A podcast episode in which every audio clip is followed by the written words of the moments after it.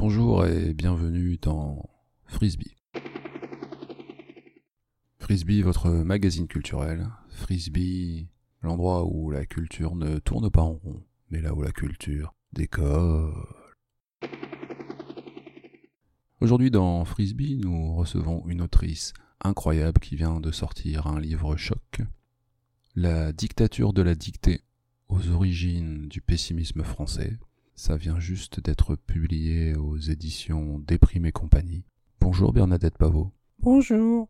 Bernadette Pavot, votre livret est passionnant. Merci. Au début de votre ouvrage, vous démystifiez le pessimisme à la française. Vous avez effectué une recherche fouillée pour démontrer que oui, le pessimisme à la française existe bel et bien, et vous citez Sylvain Tesson qui dit que la France est un paradis dans lequel vivent des gens qui se croient en enfer. Oui, tout à fait.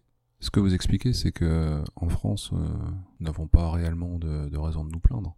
Le niveau de vie est parmi euh, les meilleurs au monde, mais pour autant, dans les classements de l'optimisme, nous sommes euh, parmi les derniers. Une façon de voir le verre à, moitié plein serait de dire que nous sommes les premiers en pessimisme. Nous sommes même plus pessimistes que certains peuples dont les pays sont en guerre. En même temps, on n'a pas idée d'aller faire un sondage sur le bonheur dans un pays en guerre. Bonjour monsieur. Monsieur, est-ce que vous pouvez répondre à une question? Monsieur Monsieur, concernant l'avenir, euh, vous vous considérez euh, plutôt optimiste ou plutôt pessimiste? Monsieur?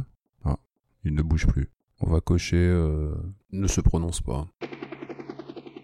Une autre statistique a retenu mon attention dans votre livre. Les Français sont parmi les plus pessimistes d'Europe.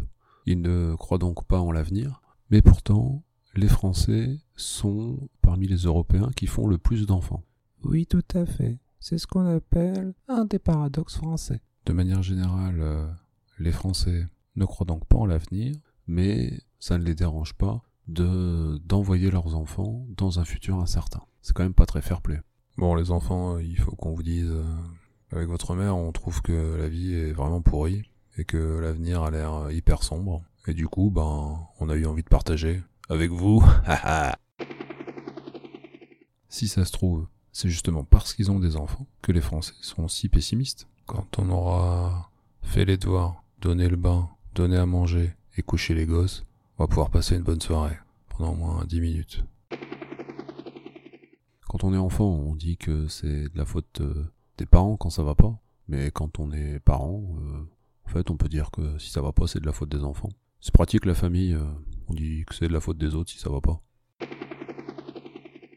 Bernadette Pavot, est-ce que vous pouvez nous expliquer la thèse de votre livre, cette euh, prétendue dictature de la dictée? Oui, tout à fait. Euh, la dictée est un exercice euh, très stigmatisant. Il pointe du doigt uniquement vos erreurs. Vous pouvez avoir zéro en dictée alors même que vous avez écrit 80% des mots correctement. Cet exercice, cette façon que l'on a de pointer du doigt uniquement les erreurs, contribue au fait de voir toujours le verre à moitié vide, et cela dès l'enfance. Pour vous, la dictée euh, serait comme une dictatrice sur nos vies.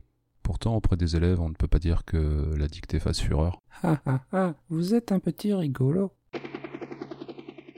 La dictée, cet exercice qui a traumatisé des générations complètes d'élèves. Attention, tu as oublié le S au participe passé parce que le COD était placé avant l'auxiliaire avoir. Tu t'es fait avoir. Ha ha ha. J'ai relevé cette phrase magnifique dans votre livre. Pour ne pas craindre un futur incertain, il ne faut pas idéaliser le passé, mais accepter un présent imparfait. Qu'est-ce que c'est beau? Merci. Vous savez, l'erreur est humaine, et le bonheur ne peut donc se trouver dans la quête d'une perfection absolue. Le bonheur est dans l'imperfection, dans la surprise, dans l'inattendu.